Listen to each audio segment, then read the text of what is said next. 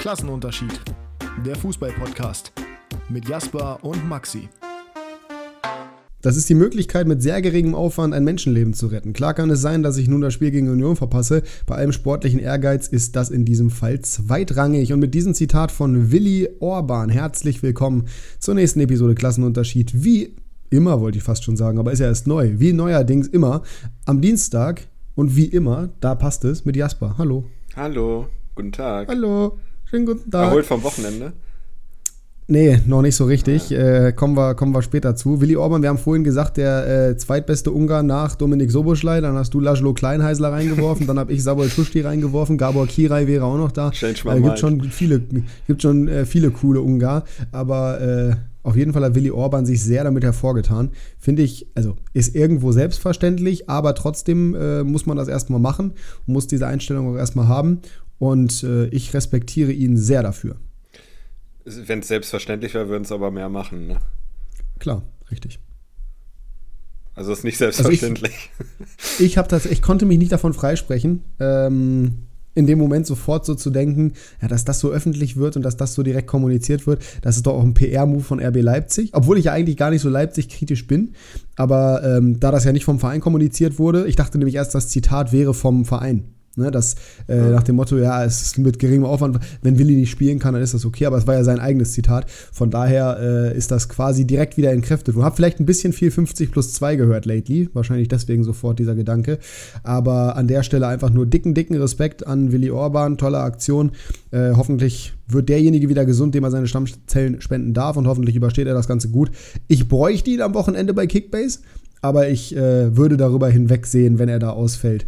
Ähm, und würde ihn wahrscheinlich trotzdem in der Startelf lassen, einfach um Zeichen zu setzen. Und weil ich kein Geld Das habe. ist nett. das ist ein guter Ja. Move. Äh, vom Wochenende erholt, das ist ein schönes Stichwort, deswegen ist gut, dass wir erst am Dienstagmorgen hier aufnehmen und die quasi, die, die quasi Folge live ist. So rum, genau. Die Folge quasi live ist. Nee, das war wirklich, wer mir auf Instagram folgt, der weiß, das war ein ganz schwieriges Wochenende für mich. So schwierig, dass ich dann gestern Abend tatsächlich es mir angetan habe, Rayo Vallecano gegen Almeria zu gucken, einfach weil ich einen letzten Spieler noch in meiner La Liga Kickbase-Gruppe hatte, und zwar Easy Palathon, der auch wie immer hervorragend gespielt hat, zwei Vorlagen gemacht hat. Äh, das hat das Ganze ein bisschen nach oben korrigiert, aber Wochenende war für jeden Bremer sicherlich schön, für jeden Hannoveraner war es, wenn man dazu noch Madridista ist, äh, wirklich, äh, ja. Ja, war nicht viel, ne? Noch nicht mal ein Tor. Ja, nee, aber haben ja auch viel dafür getan. Also doch, ein Tor gab es, aber ein Eigentor halt von Nacho. Ja, gut. Und bei 96 hast du ja auch nicht viel dafür getan, äh, ein Tor zu schießen. Es war, also ich habe es auch auf YouTube gesagt, es war wirklich die schlimmste, das schlimmste Spiel der Saison. Oh. Vor allem in Kombination mit, also es war spielerisch wirklich, es war wirklich, wirklich schlecht. Vor allem, weil du gegen St. Pauli gespielt hast und nicht gegen HSV. Und ähm, in Kombination damit, dass du gegen Lautern schon so bockscheiße warst in der zweiten Halbzeit. Und dann im Nachgang dieses Spiels Stefan Leitl auch noch auf der Pressekonferenz so getan hat, als ob wir ein gutes Spiel abgeliefert hätten. Boah, das war echt. Ich, also, das war das erste Spiel, wo ich auch wirklich Leitl extrem kritisiert habe. Weil du musstest, ich weiß nicht, ob du es mitbekommen hast, bestimmt in meiner Story gesehen. Aber du musst dir mal überlegen, beim Stand von 0 zu 2 in Unterzahl wechselt der in der 88. Minute dreifach offensiv. Ja, ich habe dein Video gesehen, das äh, muss ich jetzt gestehen, gucke ich immer lieber gerne, gerne, oh Gott. Lieber, Guck- wenn, ich, wenn man verloren hat. Ja, Ich genau. verstehe das. Meine Güte, ist schon wieder früh am Morgen. Ähm, er ist irgendwie ein bisschen attraktiver, mache ich auch bei Real Nico mit Bremen. Äh, Gucke Ja. ich nur, wenn sie verloren haben. Und äh, ja, ich habe das Spiel teilweise gesehen. Da habe ich auch nicht viel von 96 gesehen, offensiv. Das war allerdings wahrscheinlich über die ganzen 90 Minuten so, ne? Ja, das war die ganzen 90 Minuten. Das war wirklich. Ich habe auch nach der äh, gelb-roten Karte für Phil abgeschaltet und habe gesagt: Hier, Freunde, das mache ich jetzt in Konferenz. Äh, das da muss ich ein bisschen schmunzeln. Tut mir leid, aber das Spiel war schon scheiße, finde ich. Und dann sehe ich auch noch Gelb-Rot für Phil Neumann. Für Also, Phil, ja. Persönlich für mich scheiße, weil ich ihn gerne mag. Ich habe ihn in allen Kickbase-Ligen. Also, das war äh, in jeglicher Hinsicht Katastrophe. Ich habe mir vor dem Spiel noch geschrieben, ich habe das Gefühl, heute ist es soweit, Rücken Nummer 5. Zweite Halbzeit, weil fünfter, zweiter, du machst dein Tor, ja, Pustekuchen. Zweite Halbzeit, seine zweite rote Karte bekommen die Saison. Also, wirklich, also scheiße alles. Aber ähm, symptomatisch, weil er war der Einzige, der in Zweikämpfe gegangen ist. Ähm, ja, das zeigt auch sehr symptomatisch, die 96-Fans haben Maxi Bayer zum Spieler des Spiels gewählt. Und das zeigt den Mangel an Alternativen, weil Bayer war wirklich schlecht. Ja, die Frage ist halt, wer sonst, also wer sonst äh, waren halt alle scheiße. Ne? Es, gab, es, gab, es gab keine Variante. Also Muroya vielleicht, aber der war auch wirklich nicht gut. 5,5 also, bekommen? Ja, es war, es war wirklich, wirklich, also hätten eigentlich alle eine 5 verdient, kollektiv. Da war keiner dabei, der irgendwie in Normalform gespielt hat. Wirklich niemand. Das war echt, echt kacke. Und dann aber, wie gesagt, hast du, in der, dass du dich, ich habe ja auch in dem Video, war ich ja ordentlich on fire, das hat man ja gemerkt. Äh, das war auch, glaube ich, mit das, mit das on fireste Video, was ich hier gemacht habe. Aber dass du dich wirklich entscheidest in der, hat übrigens eine 3,5 bekommen, Moroja, bei Kicker zumindest. Das ist auch bodenlos. Und Bayern, äh, Bayer auch, äh, weiß ich alles nicht. Ähm, dass du dich wirklich dazu entscheidest, wir liegen zurück und nach 88 Minuten ist komplett aussichtslos. Lass uns doch nochmal Kerk, Besuschkow und Schaub reinbringen. Zwei von den dreien bisher in der Saison viel zu wenig Minuten bekommen und auch deutlich unter ihren Möglichkeiten gespielt. Auch nochmal ein richtiger Mittelfinger nach dem Motto: Ja, Jungs, also jetzt ist eure Time to shine. Jetzt könnt ihr nochmal zeigen, was ihr drauf habt in drei Minuten. Also, das war wirklich ähm, nicht schön. Nicht schön. Genauso wie der verschossene Elfmeter von Marco Asensio. Das äh, war natürlich der, der, war ja zeitgleich quasi. Ein Tropfen, der das fast zum Überlaufen gebracht hat, weil ich mir auch da wieder dachte, also da habe ich Ancelotti nicht verstanden. Ne? Da sagt er nach dem Spiel allen Ernstes, ja, wir wollen Rodrigo noch Zeit geben, sein Trauma mit Brasilien im Elfmeterschießen zu verarbeiten. Ja, Rodrigo ist ja eigentlich nominell nach Benzema und Modric dritter Schütze. Und Benzema und Modric waren beide nicht auf dem Platz. Rodrigo schon. Und dann sagt er, nee, wir wollten den Jungen schützen. Oder? Also, ja, ja, natürlich. Der, der, ja, bei Brasilien, ich weiß ich gar nicht, ob er verschossen Ich glaube, er hat verschossen, ich weiß es nicht genau. Aber was ist denn das für, auch für eine Aussage, zu sagen, ja, wir wollen, den, wir wollen den damit schützen und deswegen geben wir Asensio, der kein guter Elferschütze ist, wie man gesehen hat, deswegen geben wir den den Elfmeter oder was? Ey, dann lass, dann lass Rodrigo den schießen und lass damit sein Trauma verarbeiten. Wie wär's denn damit?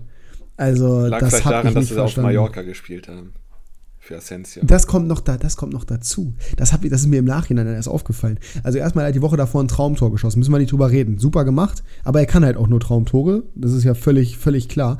Und dann spielt er auf Mallorca, wo er ja eine gewisse Verbundenheit hat. Und da schießt, also das, naja, aber war insgesamt kein so sonderlich guter Auftritt von Real.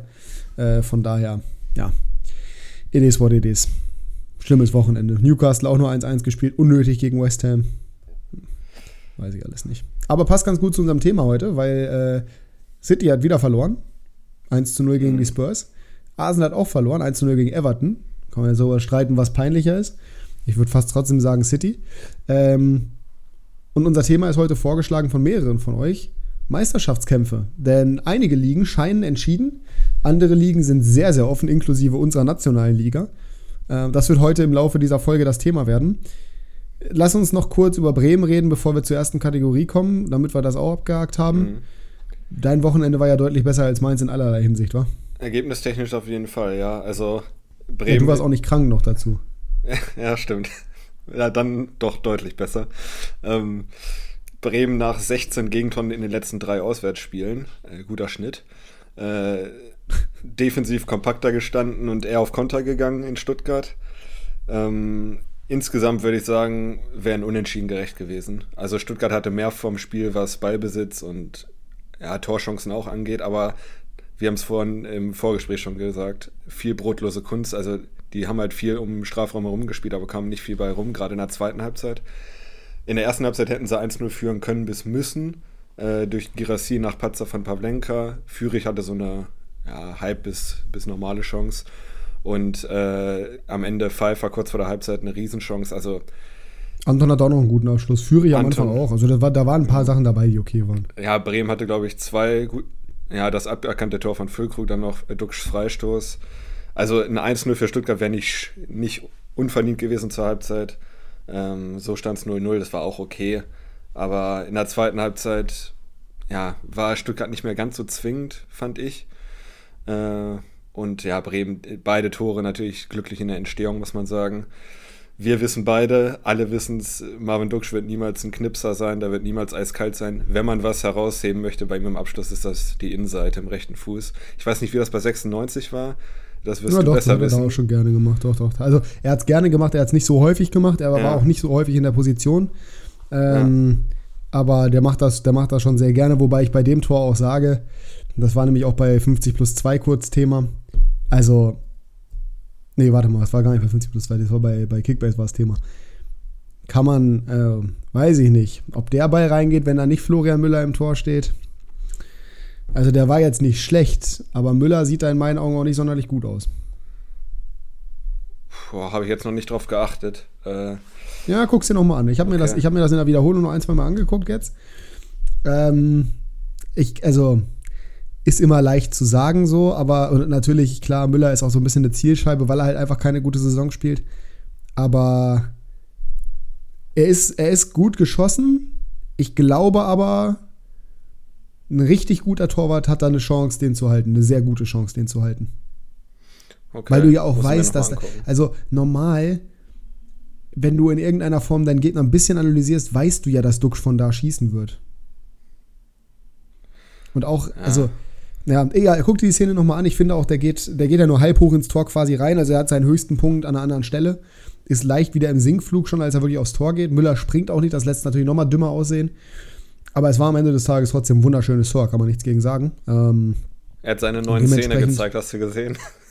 Nee, es, äh, hat sich die Zähne machen lassen. Ja, war auch bitter nötig. Aber das äh, ist richtig. Äh, ja, am Ende hat man die Verunsicherung bei Stuttgart ganz klar gesehen. Da ging da nicht mehr viel zusammen in den letzten Minuten. Äh, hast ja, du Mavropanos halt Pass gesehen? Ja, ja, ja, das war, ah. das war bodenlos. Ich, ich ähm, glaube, also generell bei Stuttgart ist ja viel, wir haben auch vorhin schon darüber gesprochen, das 1-0 ist halt doppelt und dreifach unglücklich. Erstmal, dass die den Ball da so doof zu Stay klären und dass Stay den dann nicht richtig trifft und der trotzdem so reingeht, weil den wollte er nie im Leben so, mhm. nie um alles in der Welt nicht. Und dass dann dieses, wo Mavropanos klärt den Ball zu Dux, Dux macht den Doppelpass mit, mit Füllkrug und schließt direkt ab. Auch das normalerweise klärt Mavropanos den deutlich souveräner und das Ding passiert gar nicht. Da war schon viel Pech dabei, genauso wie bei Pfeiffers Abschluss. Klar auch Glück, weil Füllkrugs Tor muss normalerweise zählen. Ähm, aber dass Gerassi raus musste verletzt, ich glaube, das war auch schon ein ziemlicher Blow für Stuttgart, weil Pfeiffer ist nicht schlecht. Fall, ja. Aber Pfeiffer ist nochmal ein ganz anderes Level als Gerassi. Das sind ja. ein, zwei Regale drunter. Ja.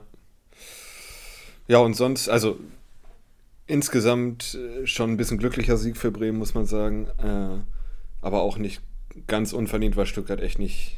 Nö, unverdient war es definitiv nicht.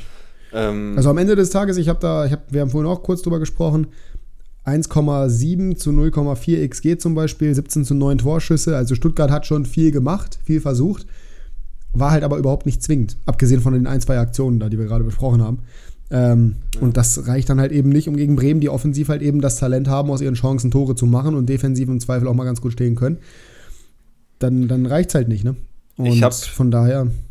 Ich habe in diesem Spiel nochmal explizit drauf geachtet, äh, einfach weil es mir vorher aufgefallen ist die Wichtigkeit von Niklas Füllkrug, ist für Bremen nicht in Worte zu fassen. Du hast es gesehen, gerade weil Bremen halt im Mittelfeld spätestens durch den Ausfall von Romano Schmid gar keine Kreativität mehr hat, haben sie natürlich jetzt viel mit langen Bällen äh, agiert.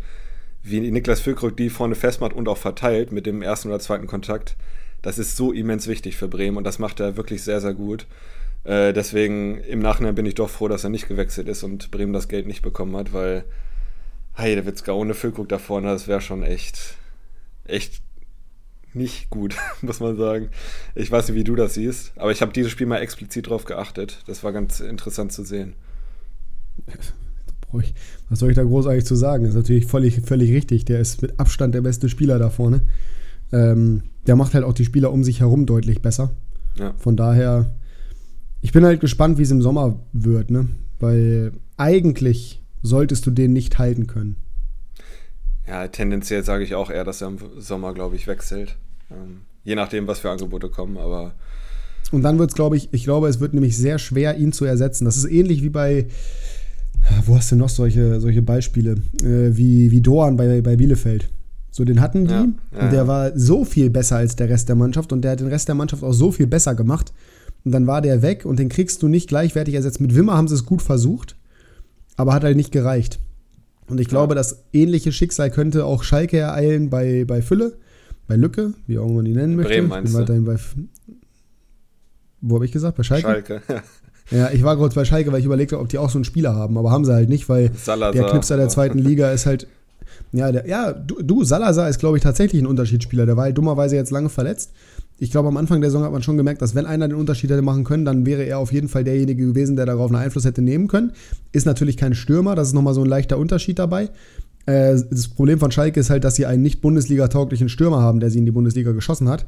Und äh, dass sie zu sehr auf ihn bauen, was weiterhin eine absolute Frechheit ist in meinen Augen, weil er offensichtlich nicht das, die Qualität hat, die du brauchst dafür. Auch wenn alle so tun, als hätte er sie. Äh, liebe Grüße. Aber ich, ich glaube, wenn, die, wenn du in die Vergangenheit guckst und immer mal Teams hattest, wo die einen, einen richtig starken Stürmer hatten, ähm, dann ist das auch oft oder hat das auch oft dazu geführt, dass das Ganze halt nachhaltig funktioniert hat. Wer war denn letztes Jahr nochmal bei Bochum vorne drin? Äh, äh, hier Polter. Ja, so, Polter. Gut. Jetzt natürlich einen doofen Verein gefunden, aber der hat natürlich auch viel dazu beigetragen, dass Bochum eben ja, am Ende des Tages. Zehn Tore hat er ne? gemacht, glaube ich, ne? Oder zehn, das, äh, zehn Scorer, irgendwie sowas. Nee, nee, nee, der hat 10, 11 Tore hat er schon gemacht. Der war richtig gut. Ja. So, und das äh, fehlt halt Schalke zum Beispiel gerade einfach. Und äh, Bremen hat das eben mit Füllkrug, diesen einen wichtigen Zielspieler vorne drin, der auch eine Qualität hat, die ihm vielleicht ein bisschen zu stark eigentlich dafür ist. Und da musst du jetzt halt gucken, wie das wird, wenn er weg ist, weil ich glaube, wie gesagt, nicht, dass Bremen auch so klamm, wie sie finanziell aufgestellt sind, dass sie den irgendwie adäquat ersetzt bekommen. Ja, Aber vielleicht kannst du es im die können das Team ja nicht reinvestieren gleich. Also nee, nee, eben, das ist das Problem. Ja, können Hendrik Weidern holen, ähnlicher Spieler. Ja, weiß ich nicht. Ja, ist ein Regal über Füllkrug, ist klar, ja, aber klar. Äh, für, für eine entsprechende Ablöse kriegen wir das schon irgendwie verhackstückelt. Gut, äh, Barca auch gewonnen, brauchen wir nicht viel drüber reden. Die gewinnen ja immer und haben auch wie immer zu Null gewonnen. Ähm, ja, ich würde sagen, weil es auch thematisch passt, wir machen jetzt die Game Changer ja, und dann kommen, wir zur, dann kommen wir zu unserem Thema der Woche. Abfahrt. Game Changer. Der Wochenrückblick. Dreierlachs. So, da sind wir wieder. Ähm, ja, hast du, wie viel hast du mitgebracht, ist die Frage. Ich habe wie immer einen mitgebracht. Du hast wie immer einen mitgebracht. Das ist natürlich. Du hast, es ist hoch, es ist hochqualitativ, was hier passiert. Ihr merkt das vielleicht. Ich kann mich daran erinnern, dass wir uns mal geeinigt haben, dass wir einen nehmen.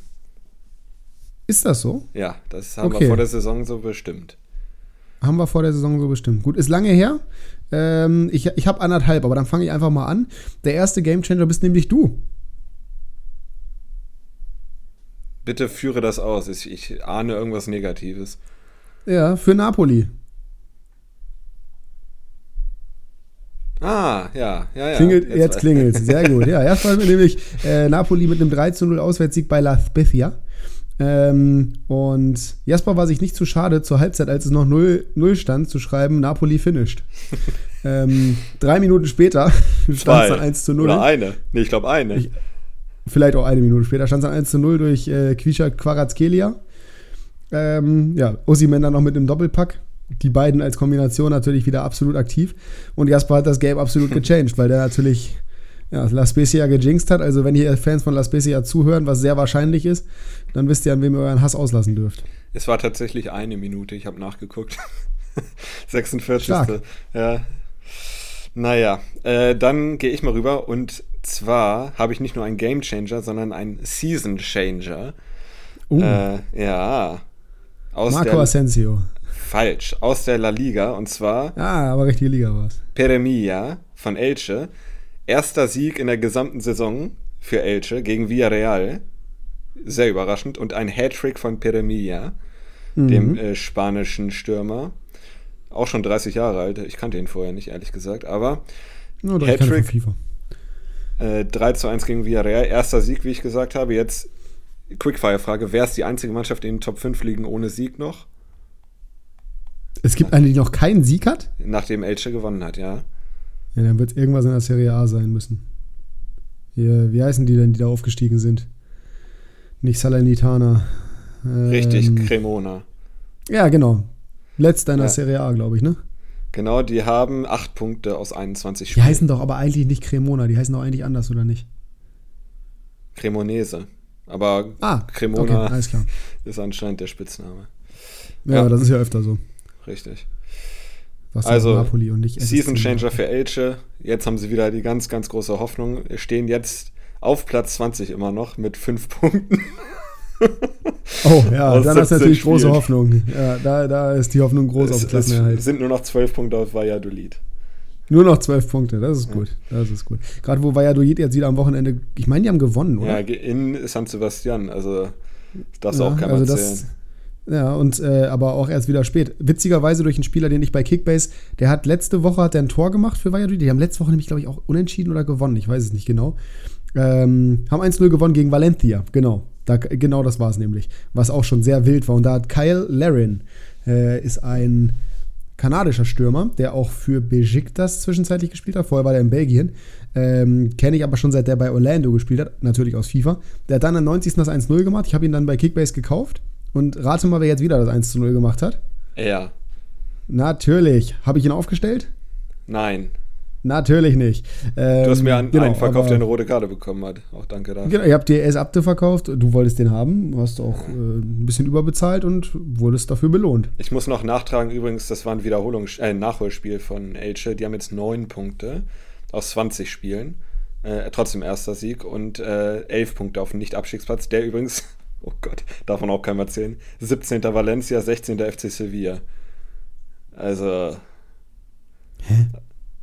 Ja, Also, echt? Oh Gott, das ist ja so schlecht. Ich habe jetzt auch nachgeguckt. Ach du meine Güte. das ist Wahnsinn. Also Sevilla, gut, die haben am Wochenende jetzt auch einen schweren Gegner gehabt, aber Valencia hat sogar ein positives Torverhältnis. Alter, wie geht das? Wie kannst du mit einem positiven Torverhältnis auf Platz 16 stehen? 17. Äh, 17. Oh Gott, das ist ja so schlecht. Ach, Das ist echt Wahnsinn. Alter. Das hätte ich nicht gedacht. Vor allem, wo haben die das positive Torverhältnis her? Wahrscheinlich Die haben sie müssen ja immer enge 7-0 Spiele gewonnen. haben. Nee, aber die haben 3-0 gewonnen, 3-0 gewonnen, 5-1 gewonnen und immer nur ganz knapp verloren. Trotzdem, oh mein Gott, Alter, Valencia ist eigentlich keine schlechte Truppe. Sevilla sowieso nicht. Nee. Wobei Ah, ja. Valencia gönne ich ehrlich gesagt alle schlechte, nachdem sie, Tough nachdem äh, Gabriel Polista äh, Vinicius so umgeflext hat. Naja. Ähm, mein, mein Gamechanger Nummer 2, beziehungsweise eigentlich Nummer 1, spielt in der Bundesliga und könnte man auch als Season Changer, ja, beziehungsweise als Form, als Trend Changer könnte man ihn bezeichnen. Mein Hund ist gerade aufgewacht und guckt mich völlig verstrahlt an. Der lag gerade auch schon wieder auf dem Rücken hier. Naja, Fühlt sich sehr wohl. Trent. Wer, wer könnte es sein? Trend Changer. Ist nicht Trent Alexander Arnold. Äh, Berisha? Ja, nicht schlecht, aber nee, ähm, Jens Stay. Okay. Weil seit Stay spielt in der Startelf, läuft das bei Bremen. In der, Du erinnerst dich vielleicht, Nach dem ersten Restart, beiden ja. Genau, ersten beiden Spiele der Saison verloren. Äh, der Rückrunde oder der, des, des Restarts verloren. Gegen Köln 7-1, war eine knappe Geschichte. Und gegen Union 1-2.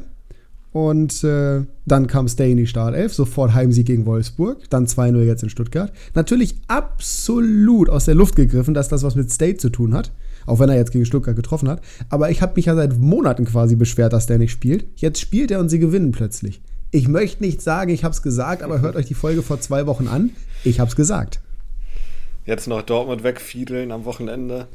Und dann ist die. Das wäre das wär witzig. Oh, das ist ja eigentlich die perfekte Überleitung auf das Thema äh, Meisterschaftskampf. genau, deswegen habe ich es ja gesagt. Ja, ich hatte jetzt gerade eigentlich noch was anderes im Kopf, aber dann machen wir das doch. Dann, dann machen wir das. Nee, dann machen wir mein, mein zweites Thema machen wir danach Flausen hat im Kopf. Die sowieso immer, grundsätzlich. Ich habe auch Flausen auf dem Kopf. Ich muss dringend zum Friseur. Ich war das letzte Mal vor vier Monaten beim Friseur. Nee, Was? war vor drei- Anfang November, glaube ich, war ich das letzte Mal beim Friseur. Ja, ja. Ich wollte letzte Woche, aber ich war ja crank. Das heißt, diese Woche müssen wir eigentlich mal einen Termin machen. Äh, am besten morgen. ASAP. Hm, Halt uns auf dem Laufenden. Nächste Woche sage ich Bescheid. Ja, danke. Ja, wichtig. Ähm, ja, Thema Meisterschaftskämpfe. Wir gucken natürlich auf die Top-Ligen und das sind fünf. Man könnte auf eine sechste gucken, aber ich finde persönlich, dass die portugiesische Liga relativ entschieden scheint. Eigentlich muss man auch auf Frankreich nicht gucken, weil wir haben das früher zwar gemacht, aber auch in Frankreich ist ehrlich gesagt, auch wenn es nicht so aussieht, fast alles entschieden. In Portugal ist Benfica an der Spitze, hat aktuell noch acht Punkte Vorsprung auf Porto, allerdings hat Porto ein Spiel weniger. Ich glaube trotzdem, Valencia wird sie, äh, Valencia, Gottes Willen. Ich bin heute Morgen den ganzen Tag schon verwirrt. Ähm, Benfica wird sich das nicht nehmen lassen, glaube ich. Ja. Mm, Das können wir, glaube ich, übergehen. genau, das können wir übergehen. Fangen wir an mit der kleinsten und der irrelevantesten Liga. Äh, die. Bundesliga, nein, äh, äh, Frankreich, die Ligue 1. Paris mit 54 Punkten auf Platz 1, Platz 2 Marseille mit 46 Punkten. Zwischenzeitlich sah es mal so aus, als ob Paris nochmal angegriffen werden könnte. Das hat sich mittlerweile wieder erledigt, habe ich das Gefühl. Das hat sich erledigt. Bei mir in der Abteilung, wir sind zu sechs und davon sind zwei Franzosen. Das heißt, ich kriege immer gewollt oder ungewollt immer viel mit. Ähm, der eine ist Paris-Fan, allerdings seit der ersten Stunde, der andere ist Start okay. Ich wollte gerade wollt schon kritisieren, weil Paris. Nee, nee, schon seit ungefähr 35 jeder, Jahren.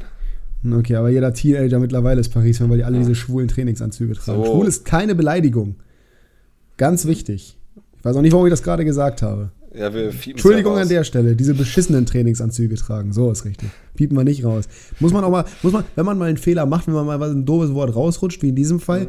dann muss man da so explizit erwähnen. Das ist offensichtlich keine Beleidigung. Das ist eine sexuelle Orientierung, die völlig in Ordnung ist. Gerade du nicht, nee. Äh, die völlig in Ordnung ist äh, und äh, die auch natürlich ist und bei der man dementsprechend nicht die Bezeichnung oder die umgangssprachliche Bezeichnung als Beleidigung nutzen sollte. Genauso wie Schwuchtel keine Beleidigung ist. Wer Schwuchtel im Jahr 2023 noch als Beleidigung nutzt, der ist wirklich völlig verloren. Liebe Grüße an der Stelle, passt perfekt. Nochmal nach Bremen, wo es an diesem Wochenende einen Shitstorm gab. Man könnte meinen, ich hätte diese Überleitung gebaut, aber habe ich nicht. Wo es an diesem Wochenende einen Shitstorm gab, zumindest auf Twitter, ja klar, wo auch sonst, weil äh, der VfB ein Plakat hatte mit äh, Freiburger und Bremer, alles irgendwie die gleiche, äh, beides Fotzen. Oder was haben Stuttgart und Bremen gemeinsam? Genau, die Fans sind Fotzen. Und dann meinte der, der Typ, meinte ehrlich, das F-Wort in 2023. Und ich mir dachte, ja, kann man, kann man kritisieren so. Ich meine, Fußballfans sind jetzt nicht dafür bekannt, sonderlich eloquent zu sein, was ihre Plakate angeht. Aber das F-Wort ist ein anderes. Ich glaube, wenn du auf der Straße eine Umfrage machst bei Jugendlichen, was ist das F-Wort, dann wird in 99% der Fälle nicht das Wort Fotze als Antwort kommen. Außer in Bremen vielleicht. Ja. Vor, vor, das in Bremen auch Fremdwort, dementsprechend. lass, uns das, lass uns das besser schnell übergehen.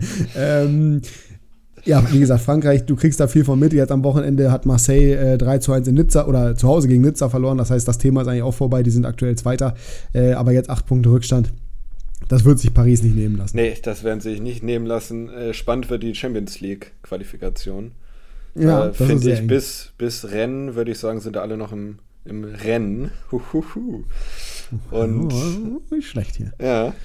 Äh, Law spielt auch eine super Saison, ist Dritter. Die waren sogar lange Zeit ärgster, in Anführungsstrichen, Konkurrent von PSG. Äh, hätte auch keiner gedacht vor der Saison. Aber ja, ich glaube, das können wir abschließen, das wird PSG machen. Ja, würde ich auch sagen. Serie A da ist das Thema ehrlich gesagt auch ziemlich gegessen, glaube ich. Auch Ironie des Schicksals, dass wir gesagt haben, das ist der einzig spannende Meisterschaftskampf vor der Saison. Vor der Saison, ja. Und das Jetzt ist äh, der 13 einzige, der Punkte Vorsprung. Ja. ja. Napoli mit 56 an der Spitze, 51 Tore, 15 Gegentore, damit ein Torverhältnis von 36. Der Tabellenzweiter hat ein Torverhältnis von, rate? Ich habe es offen. Achso, okay, 15. Milan mittlerweile völlig abgestürzt. Am Wochenende auch das Derby der Manolina verloren.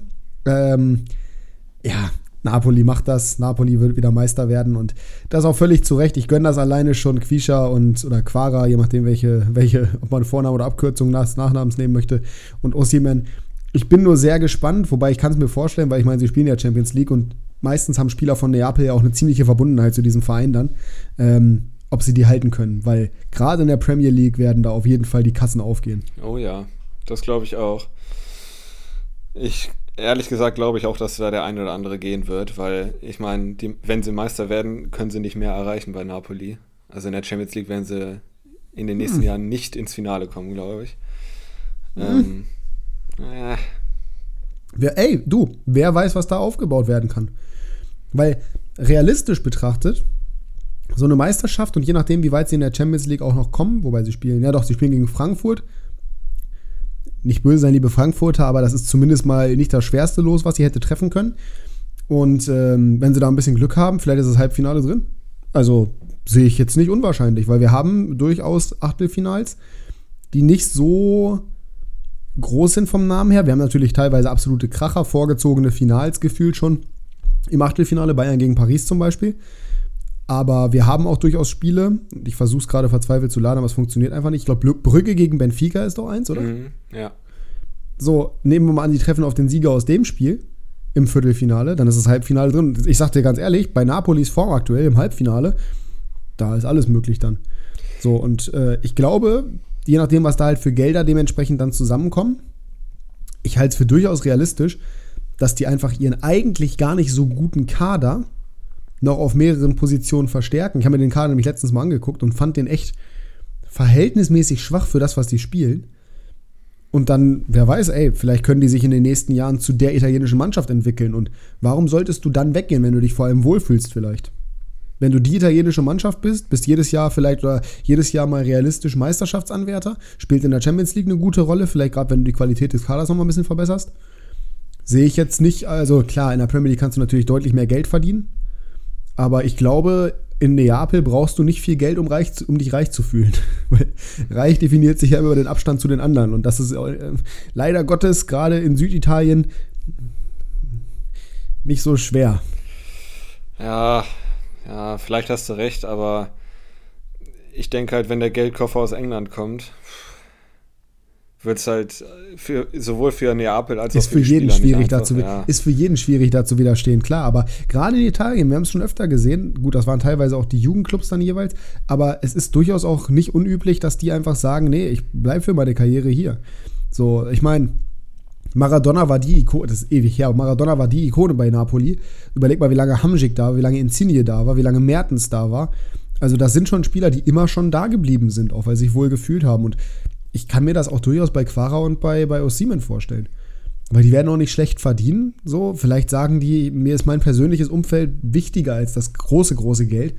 Ist natürlich nicht gegeben, dass das, ich, ich sage nicht, dass das die richtige Entscheidung wäre, die bessere Entscheidung oder wie auch immer.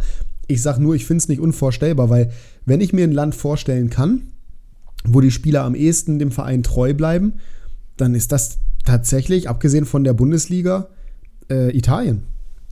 Francesco Totti ist der erste Name, an den ich da direkt gedacht habe. Spanien nicht? Naja, also, weiß ich nicht. Barca und Real vielleicht, aber sonst, nee. Wer ist denn da sonderlich treu? Bilbao? Das ist eine andere Situation. aber wann hat, wann hat Bilbao mal wirklich Weltklasse-Spieler? Haben einen gehabt die letzten Ah. Jahre und der spielt nicht mehr bei Bilbao. Wer war das? Laporte. Ah. Spielt jetzt bei Manchester City. Weißt du vielleicht. Ja, ja, ich, ich wusste noch nicht, ob du Laporte oder wen anders meintest. Wir meinten, sonst gibt es keinen Weltklasse-Spieler. Ja, aktuellen Weltklasse-Spieler, okay. Ja, gut. Naja, nee, auch, auch da, also die letzten Jahre hatte Bilbao irgendwann mal einen Weltklasse-Spieler. Javi Bilbao Martinez. hatte immer. Ja, Weltklasse ist er, glaube ich, bei, bei Bilbao noch nicht gewesen. Da war er sehr gut, aber Weltklasse bei Bayern geworden. Ja, gut, okay, wenn du das so meinst, ja. Okay, ich meinte, ein Ja. Spieler, der Weltklasse war. Ja. Ah, Hatten, hatten sie ja damit effektiv nicht, weil, weil Laporte war bei Bilbao auch noch nicht Weltklasse. Da ist er dann später zu geworden. Aber ja, also ist ja auch am Ende des Tages egal. Durchaus auch in Spanien ist es vielleicht ein bisschen eher so. Da ist aber halt häufig auch so, dass die, dass die Spieler zu ihren Vereinen zurückkehren. Wenn du so zum Beispiel auf Griezmann jetzt guckst, der sein Abenteuer in äh, Spanien genossen hat, bei Barcelona, dann wieder zurückgekehrt ist. Ähm, hat David Silva vorher schon mal bei San Sebastian gespielt? Nee, Oder kommt er aus der Eibar- Jugend oder so? Ja, der ist. Ja, der kommt aus dem Baskenland, glaube ich, weil er bei Eibar gespielt hat. Ja, okay. Aber sowas, sowas kommt da häufiger mal vor. Aber so, sonst würde ich schon sagen, Italien oder halt Deutschland. Siehst du ja zum Beispiel an Leuten wie Marco Reus. Ich meine, der wird irgendwann schon mal die Angebote gehabt haben, ins Ausland zu gehen. Kann ich mir zumindest nicht Ja. anders vorstellen. Ja. Wollen wir dann Naja, gleich zu der- Spanien gehen? Oder, oder? Genau, können wir, können wir machen. Der Meisterschaftskampf in äh, Italien ist entschieden in unseren Augen. In Ja. Spanien gab es an diesem Wochenende, würde ich sagen, die Vorentscheidung. Ja, es ist. Die Tendenz ist schon relativ klar, muss man sagen. Ja, also es sind halt noch 18 Spieler, ist halt echt noch viel, ne? Deswegen, 8 Punkte ist natürlich ein super Polster für Barca. Aber wenn die den Klassiko verlieren, sind es halt auch nur noch 5. Und das ist alles andere als unrealistisch, auch wenn Real Ja, was heißt nur noch fünf?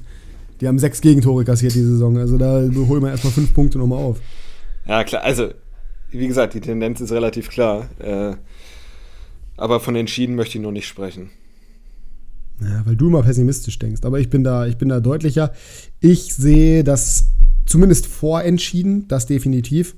weil Barca einfach diese Saison extrem stabil wirkt. Das ist faktisch so. Ich finde weiterhin nicht, dass sie überragenden Fußball spielen in irgendeiner Art und Weise. Aber sie kriegen halt den Job erledigt, zumindest in La Liga. Sie müssen in meinen Augen auch Meister werden, weil das der einzig relevante Wettbewerb ist, in dem sie noch teilnehmen. Wenn sie nicht La Liga gewinnen, dann wird es, glaube ich, schwierig. Ich weiß tatsächlich gar nicht, inwiefern La Liga gewinnen in irgendeiner Art und Weise finanziell relevant ist, aber einfach fürs Image wäre es extrem schlecht für die, nach den, nach den 28 Levers, den sie, die sie aktiviert haben, da irgendwie nicht Meister zu werden, nachdem sie aus der Champions League rausgeflogen sind.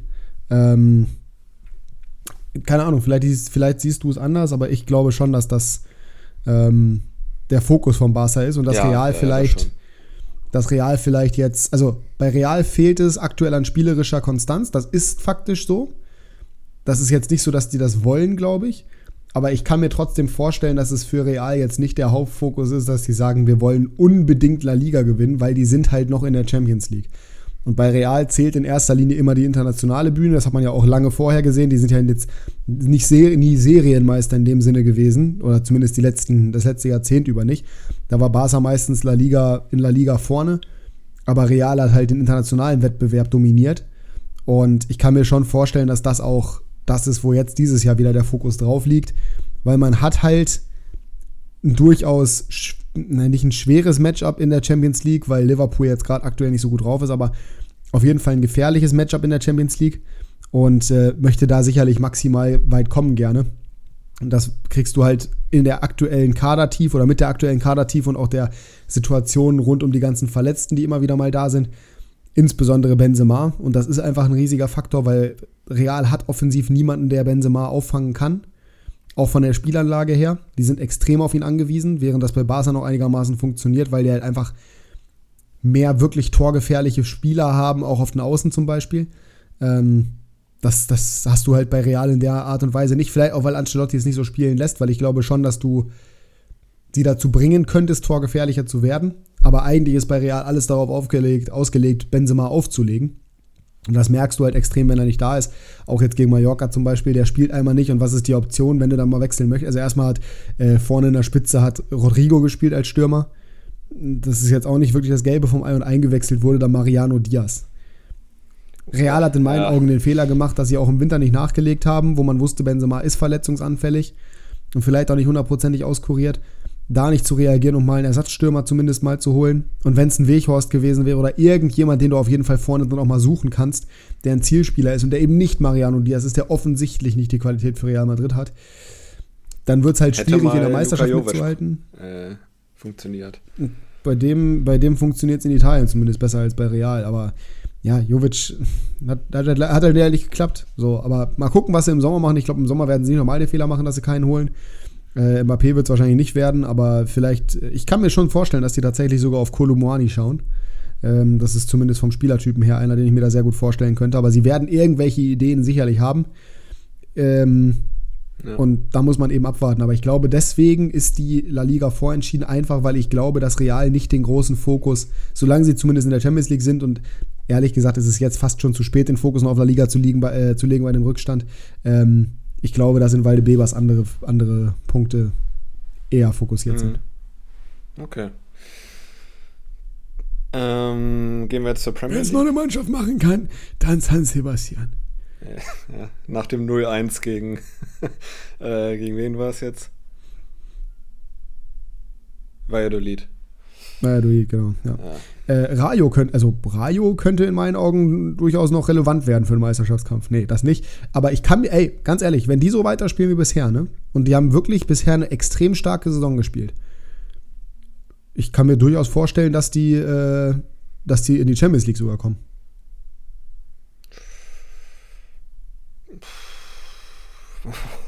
Es sind erst 20 Spieltage, wir haben noch 18.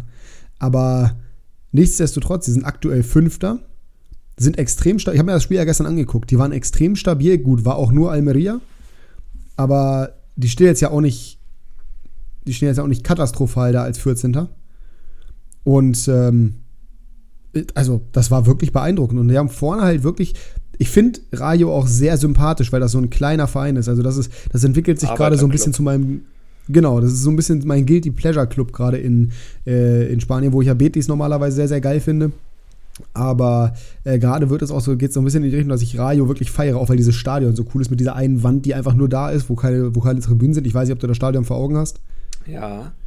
Da ist ja nur, da ist ja ein, eine Tribüne ist ja einfach nur eine Wand. Ja. Und irgendwie, ich weiß nicht, irgendwie hat das was. Das ist alles so klein und hutzelig da bei denen. Finde ich wirklich irgendwie cool.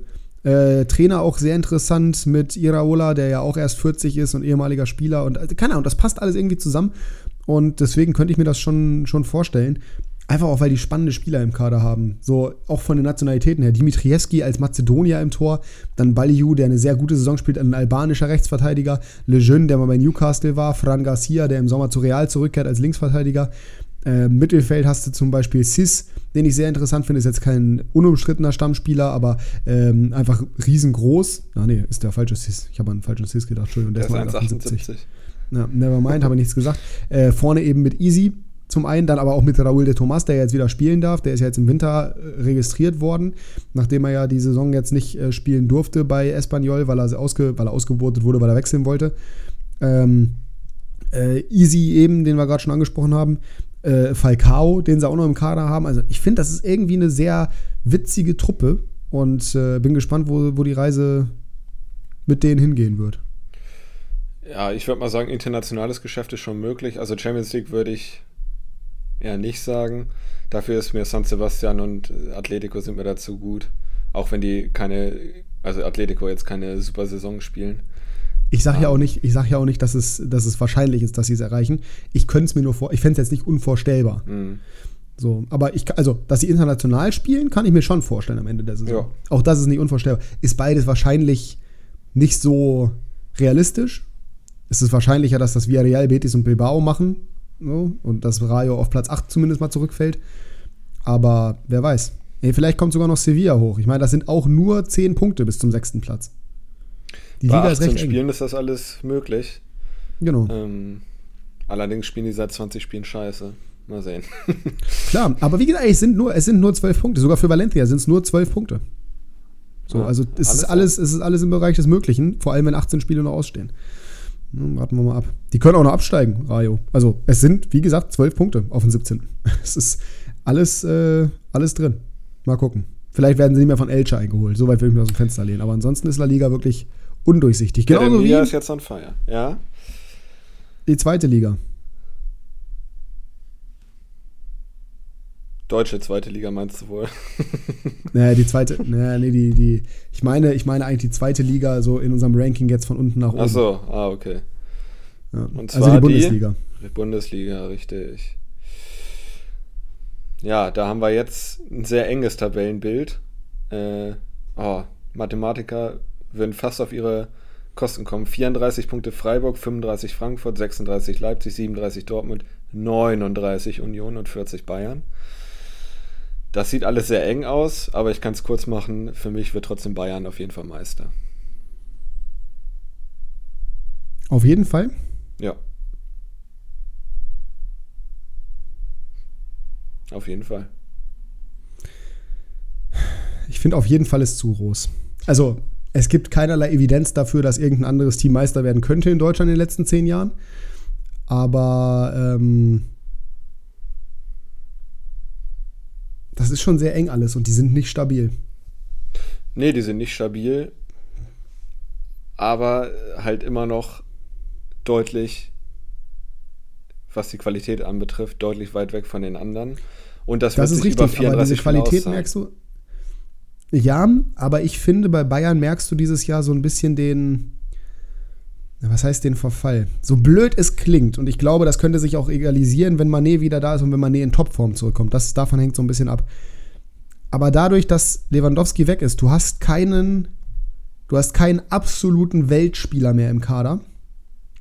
Also du hast Topspieler und du hast auch Riesentalente, aber du hast keinen absoluten Weltspieler mehr im Kader, an dem sich die anderen hochziehen können. Der diese unmöglichen Spiele oder diese schweren Spiele auch entscheidet gegen Wolfsburg jetzt, ganz ehrlich, wenn die nach 20 Minuten 3-0 führen, okay, kannst du natürlich immer sagen, wenn der Spielverlauf nicht so und so ist, dann geht es so und so aus. Aber das, das ist, ich, ich bin mir da nicht so hundertprozentig sicher. Ich sehe da nicht diese Dominanz der Bayern wie in den letzten Jahren. Offensichtlich, es gibt ja auch die Tabelle nicht her. Die haben jetzt sehr stark nachgelegt mit Cancelo, auf jeden Fall. Und die sind auch qualitativ die mit Abstand beste Mannschaft der Liga, darüber müssen wir nicht reden. Aber je nachdem, was die anderen Teams jetzt auch in den nächsten Wochen noch machen und je nachdem, wie vor allem die Topspiele in der Rückrunde ausgehen, ich sehe sowohl bei Dortmund als auch bei Leipzig die realistische Chance, dass die da oben noch ein richtig dickes Wörtchen mitreden. Und ich sehe die größte Chance tatsächlich bei Leipzig. Das mit Dortmund hätten wir das mal vor sechs Wochen gesagt. Da ja, das kannst du halt nicht vorhersehen, aber es liegt auch daran, dass die Liga so unglaublich eng beieinander ist. Du musst halt überlegen, aktuell Bayern 40 Punkte und der Sechste aus Freiburg hat 34. Das ist normalerweise die Distanz, die Bayern zum Zweiten hat. Ja. Jetzt haben sie es aktuell zum sechsten. Also sie spielen glaube, jetzt gegen Bochum, das ist natürlich ein leichter Gegner ja. und sie haben auch Wolfsburg geschlagen. Aber danach ist Champions League, mal gucken, wie das läuft. Dann geht es auswärts nach Gladbach, das ist immer schwierig für Bayern. Dann geht es zu Hause zugegeben, aber trotzdem gegen Union. Du spielst auch noch zu Hause gegen Dortmund, das ist auch ein großer Vorteil, und auch noch zu Hause gegen Leipzig. Also du hast die großen Gegner zu Hause. Aber ich sehe wirklich aktuell nicht, dass Bayern das so dominant wie die letzten Jahre zu Ende spielt. Ich glaube, das könnte wirklich bis zum letzten Spieltag spannend werden. Zumal die Bayern immer diese Spiele drin haben zwischendurch aktuell, wo es mal halt nicht so läuft, wie man sich das vorgestellt hat. Ja, aber das haben die anderen ja auch, ne? Also, das heißt ja nicht, dass die Klar. anderen alle Spiele gewinnen werden. Ähm, nein, nein, nein. Aber äh, du hast gesagt, auf jeden Fall. Du hast quasi eine 100% Wahrscheinlichkeit gegeben. Und das sehe ich halt nicht ich sehe meine 50-Euro-Wette, die wir hier mal abgeschlossen haben, zu der ich ein bisschen genötigt wurde, ähm, nicht mehr ganz so sicher. Ich weiß nicht, wie viele Punkte ich gesagt habe. Was war, denn, was war denn unsere Wette nochmal? Ich, es waren entweder 8 oder 10 Punkte Vorsprung auf den zweiten. Äh, müssen wir nochmal nachhören, aber wenn es weniger. Ich da gesagt, nein? Nee, ich habe gesagt, Bayern wird mindestens 8 oder 10 Punkte Vorsprung haben am Ende und wenn nicht, zahle ich 50 Euro an äh, Schieß mich tot. Achso. Ähm, habe ich auch irgendwas gewettet? Scheiße. Ja, ja, aber das müssen wir nochmal nachhören. Ja, äh, ich glaube, der Folgentitel, ich glaube, der Folgentitel äh, hat irgendwas damit zu tun, das können wir nachgucken. Ja. Das sehe ich ein bisschen in Gefahr, aber nee, also ich, ich lege mich fest, dass Bayern Meister wird. Dahinter wird es extrem spannend, da habe ich richtig Bock drauf, weil ich glaube, bis Freiburg wird da bis zum Ende der Saison noch jeder im Wörtchen mitreden. Ähm, wie es dann ausgeht, keine Ahnung. Ich sehe auch Leipzig als zweitbeste Mannschaft, ehrlich gesagt.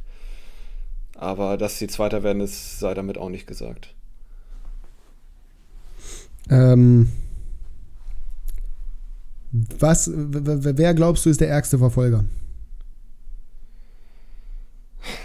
Das ist, allein das ist nicht einfach zu sagen, weil Leipzig ein paar Punkte hinten ist. Aber ich würde jetzt, da es auch noch 15 Spiele sind, würde ich Leipzig sagen. Also Warum? ich sehe halt, ich sehe halt Dortmund, auch wenn sie gerade super drauf sind, sehe ich eher mal straucheln als Leipzig gegen, auch wenn die jetzt nur, nur gegen Köln gespielt haben, aber generell, wenn man die Form jetzt mal rausnimmt, sehe ich Dortmund eher mal straucheln als Leipzig. Und Union ist halt extrem heimstark, da werden sie weiterhin, glaube ich, extrem gut punkten, aber auswärts weiß ich nicht, ob sie da auch immer punkten äh, und das halten können. Das sagen wir jetzt schon lange, aber ich, ich, ich gehe mit Leipzig als engsten. Ja, es ist auch immer die gleiche, es ist auch immer die gleiche Leier. Mich interessiert halt vor allem jetzt gerade, wie das, also mich interessiert die aktuelle Entwicklung, nicht das, was man von Dortmund vielleicht gewohnt ist. Und aktuell finde ich, ähm, das wurde auch bei 50 plus 2 angesprochen, das sind immer so die Sachen, das ist ganz schön, weil viele Sachen, die wir da haben, sind ähm, oder die da genannt werden oder erzählt werden, da kann ich mich auch so ein bisschen mit identifizieren, oft. Und in dem Fall glaube ich irgendwie, dass sich die Mannschaft gerade so ein bisschen an diesem Comeback von Sebastian Aller auch hochziehen kann, dass das ihm gleichzeitig weiterhilft, weil er halt gefüttert und gesucht wird. Er bringt eine neue Komponente ins Dortmunder Spiel rein. Dortmund ist deutlich unberechenbarer als in der Hinrunde.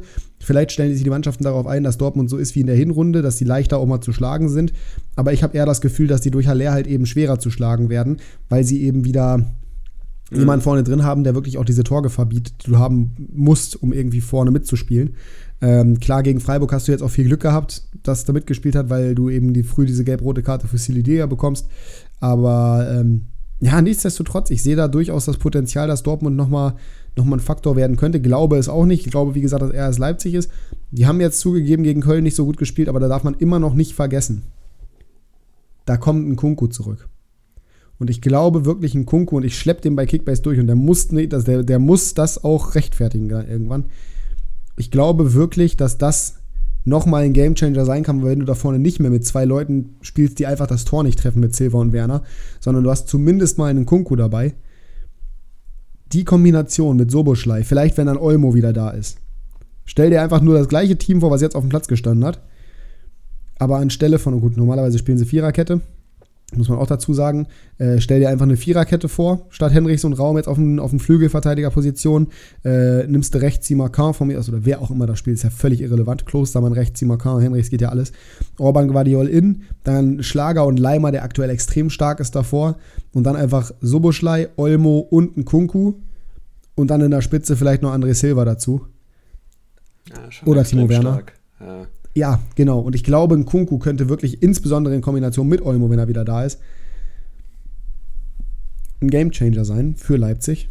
Dass die auch solche Spiele, weil wirklich, das Spiel gegen Köln hätten sie, glaube ich, gewonnen, wenn jemand dabei gewesen wäre wie ein Kunku. Weil du hast gemerkt, Köln wusste genau, wen sie stressen müssen. Der hat auch kein gutes Spiel gemacht. Das war Soboschlei.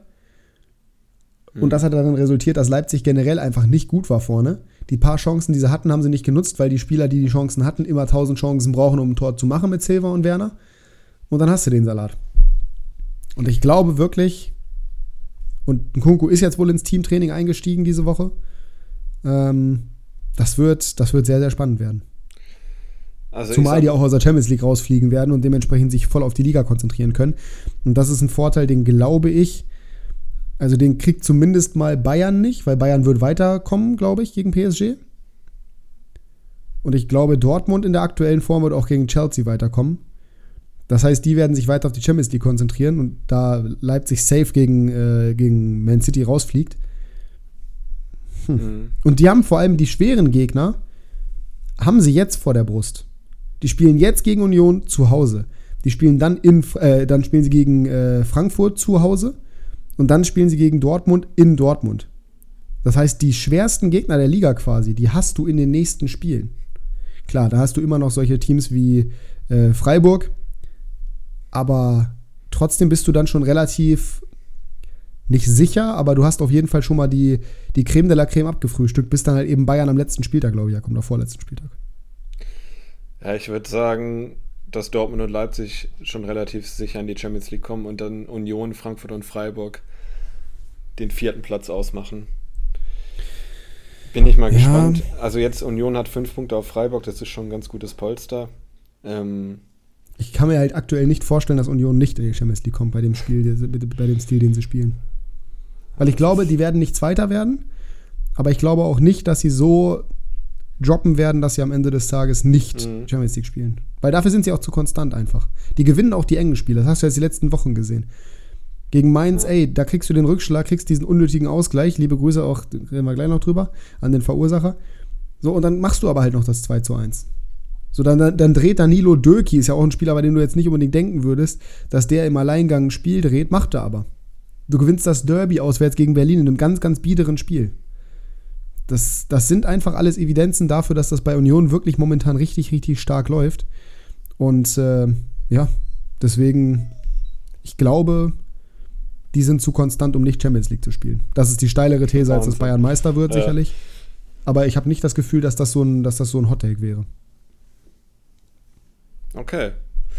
Dann, also du sagst, Bayern wird Meister äh, oder du glaubst es, aber es wird eng.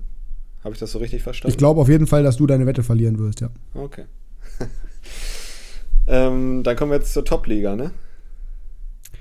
Genau, die Top-Liga, ähm, die Premier League, die zweite, die zweite deutsche Bundesliga. Ähm, ja. Ja. Die Premier League. Aktueller Tabellenführer der FC Arsenal.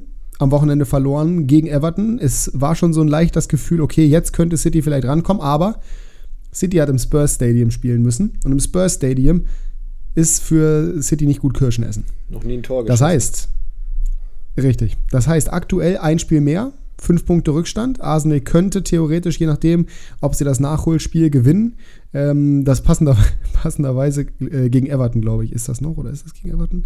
Und haben sie das Nachholspiel nee, das gegen Everton verloren. jetzt gehabt? Das haben sie ja verloren. Nee, nee, aber die haben, die haben in der Hinrunde nicht gegen Everton gespielt. So. Das ist abgesagt Nochmal. worden. Äh, warte, ich muss kurz nachgucken hier. Ach nee, sie haben am 17. Juli, da ging die Premier League schon wieder los, ne? Nee, war ein Freundschaftsspiel gegen Everton. Im Spielplan ist kein zweites Spiel gegen Everton eingetragen. Aber am 11. September wurde es abgesagt. Ich glaube, das war das Queen-Todestag-Datum. Mhm. Und danach haben sie, meine ich, nicht gegen Everton gespielt. Das heißt, das müsste jetzt das Rückrundenspiel gewesen sein. Das Hinrundenspiel steht noch aus. Okay. Aber äh, ich habe keine Ahnung, ich kann es dir nicht sagen. Also das, vielleicht ist es auch falsch, vielleicht steht es beim Kicker einfach nicht richtig drin. Aber ähm, so oder so, wenn sie das Spiel gewinnen, haben sie acht Punkte Vorsprung, haben aktuell das schlechtere Torverhältnis, könnten sie natürlich mit einem 4-0-Sieg völlig egalisieren. Ist Arsenal reif, Meister zu werden? Oder kommt City da noch dran? Oder kommt sogar United noch von hinten? Oder Newcastle, Newcastle können wir, glaube ich, ausschließen. nee, Meister, ja, Meister nee. wird es nicht. Da reden wir gleich mal drüber, wenn es um die Champions League geht.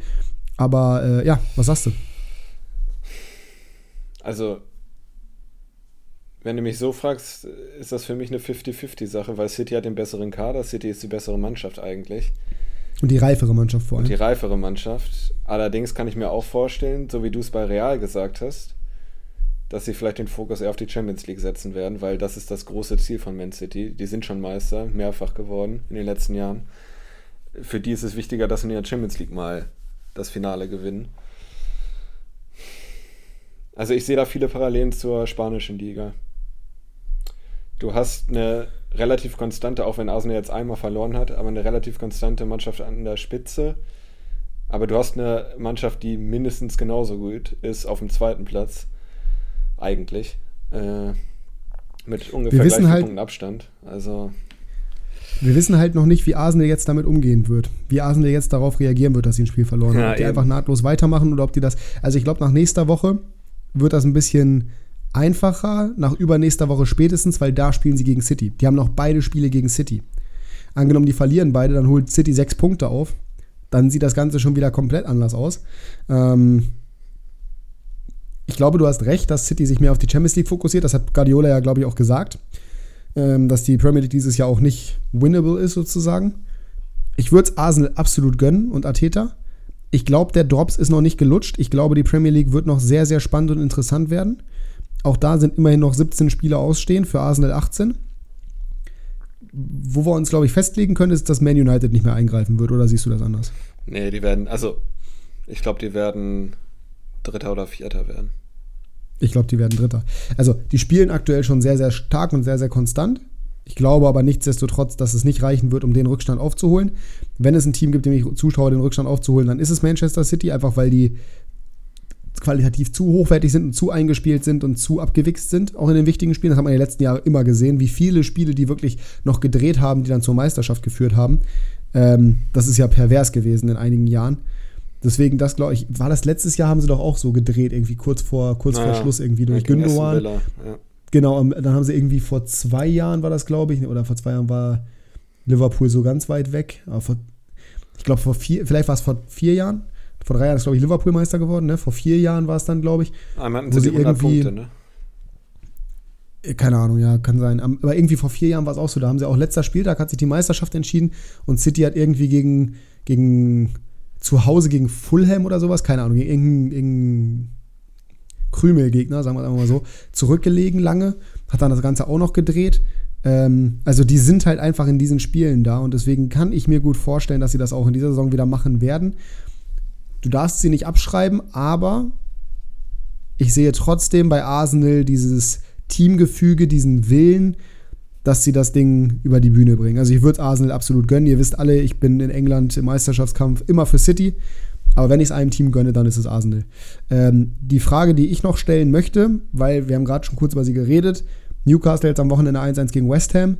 Ähm, ist das Team da oben drin mit den wenigsten Gegentoren, zwölf an der Zahl erst. Das ist Wahnsinn nach 21 Spielen.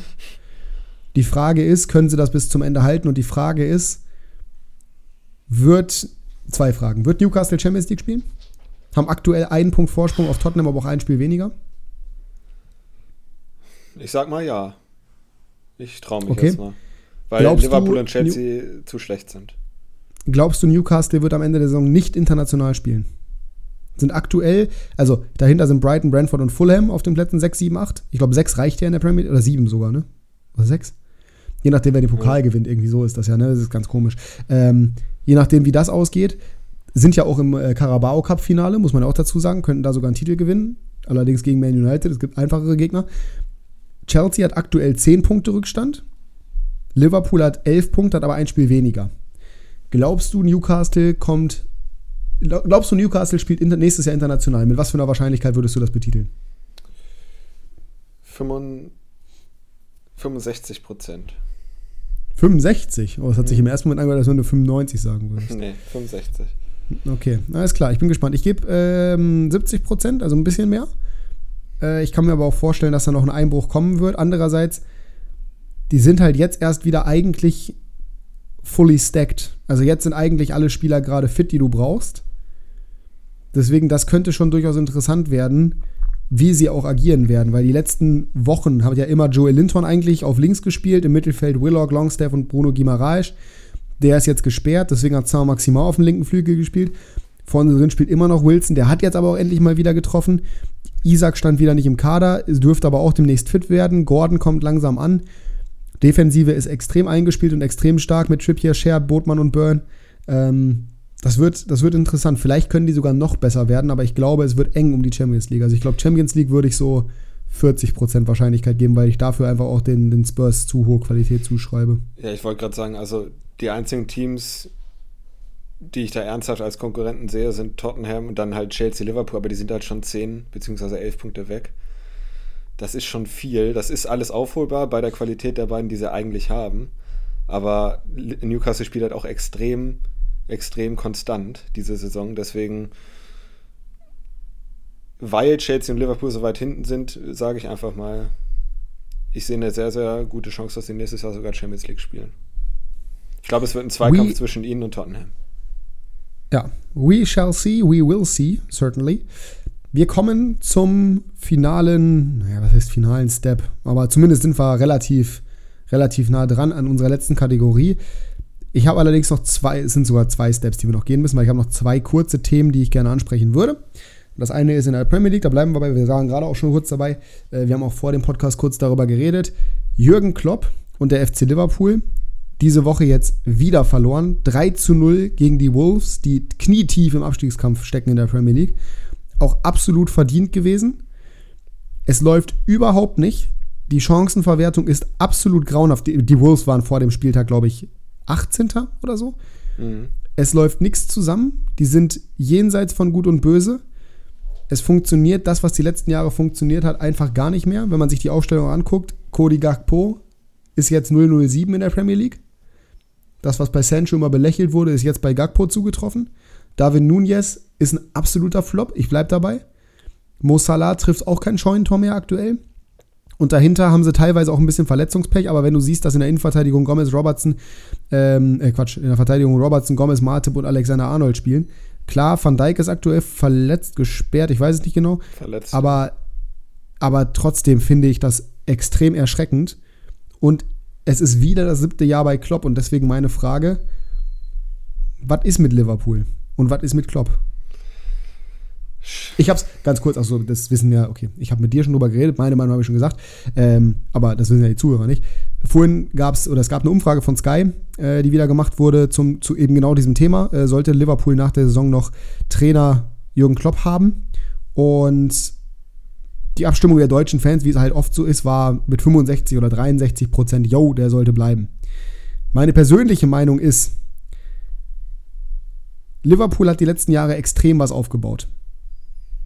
Und Zitat, der kann machen, was er will. In Deutschland wird er immer gehypt sein. Allein, allein dafür schon. Weil er halt eben aus Liverpool raus gezaubert hat und weil Klopp halt ein sehr beliebter Trainer in Deutschland ist. Es ist auch völlig egal, was der sich auf dem Platz erlaubt und auch was er sich neben dem Platz erlaubt, wo ja die Interviews die Saison absolut lächerlich sind, wo auch Aktionen und Kommentare dabei sind, die total bescheuert sind und wo auch taktisch man durchaus einiges kritisieren kann. Es ist trotzdem aber sehr bedenklich, was da passiert. Und wenn der keinen Turnaround mehr schafft, und danach sieht es aktuell ja nicht aus, dann wird das, glaube ich, sehr, sehr eng für ihn. Dann sollte er vielleicht auch die persönliche Konsequenz ziehen, hat er selber schon. Und das finde ich auch wieder sehr, sehr schwierig, weil wenn das zum Beispiel Nagelsmann sagen würde, äh, der natürlich nicht die Legacy hat bei, bei, dem, bei, bei Bayern, aber wenn, oder lass es ein Streich sein, wenn Streich sagen würde, ich werde hier nicht weggehen, außer man feuert mich, aus freien Stücken werde ich den Verein nicht verlassen, dann wäre hier aber die Hölle los, höchstwahrscheinlich. Und bei Klopp heißt es, ja, ist ja logisch, weil der hat ja sowas Tolles aus denen gezaubert. Die Fans sind ihm extrem dankbar, der Verein ist ihm extrem dankbar. Das wird auch immer so sein. Aber aktuell ist die Entwicklung eher wieder dahin, wo es vor Klopp war. Und da kannst du dir halt von diesen ehemaligen Erfolgen nichts mehr kaufen. Ja, ich sehe es ich ähnlich. Also es, es ist vollkommen verständlich, dass er vielleicht mehr Kredit hat als manch anderer Trainer, weil er wirklich extrem gute Arbeit geleistet hat die letzten Jahre. Allerdings schützt das nicht davor, dass sie halt jetzt in einer Situation sind, in der sie Spiele verlieren und zwar nicht unglücklich, nicht 0-1 äh, durch den einzigen Torschuss des Gegners, sondern weil sie einfach die deutlich schlechtere Mannschaft sind. Und das auch schon, das ist schon mehrere Male passiert. Und sie sind jetzt Zehnter, glaube ich, oder Neunter. Das, das sind halt, es ist kein Zufall, weil es ist verdient. Und dann muss man halt sagen, wenn es jetzt äh, ein paar Wochen so wäre, okay. Aber es ist jetzt echt schon eine Entwicklung, die länger, länger anhält und die nicht in die richtige Richtung geht. Ich weiß es nicht. Also es ist keine leichte Frage, finde ich, weil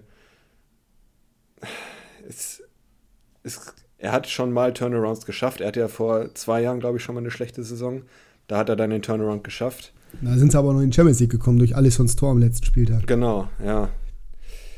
Das sehe ich aktuell nicht. Das siebte Jahr war halt auch bei Dortmund das Jahr, wo er so in Anführungsstrichen versagt hat. Ja. Ja, ehrlich gesagt kann ich jetzt keine ganz klare Meinung dazu geben, weil ich kann beide Seiten so ein bisschen verstehen, aber es ist schon, es ist schon so, dass, dass er hinterfragt werden sollte, auf jeden Fall. Also das alles andere wäre äh, unverantwortlich dem Verein gegenüber. Ja, gut, das weiß ich nicht, ob das Klopp auch so sieht, ne? Ja, nee, das, das äh, weiß ich nicht, das ist ja auch egal. Also, das ist zumindest meine Meinung. Also, ich weiß nicht, ob er gefeuert werden wird. Ich weiß es nicht. Also,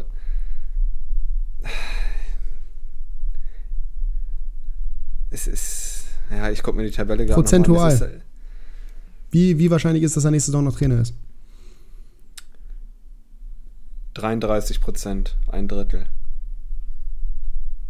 Boah, nur 33 Prozent? Ja, ich, ich kann mir halt vorstellen, dass er, dass sie vielleicht. Du hast gerade eher so gesprochen, als wäre sie bei 90 Prozent. Nee, ich, ich kann mir vorstellen, dass er vielleicht doch von sich ausgeht. Oder dass sie so, der, dass sie sagen, es war einvernehmlich und es war vielleicht nicht einvernehmlich, aber dass sie nicht diese offizielle Mitteilung sagen, äh, machen und sagen, er ist gefeuert. Vielleicht wollen sie sich das und ihm das ersparen.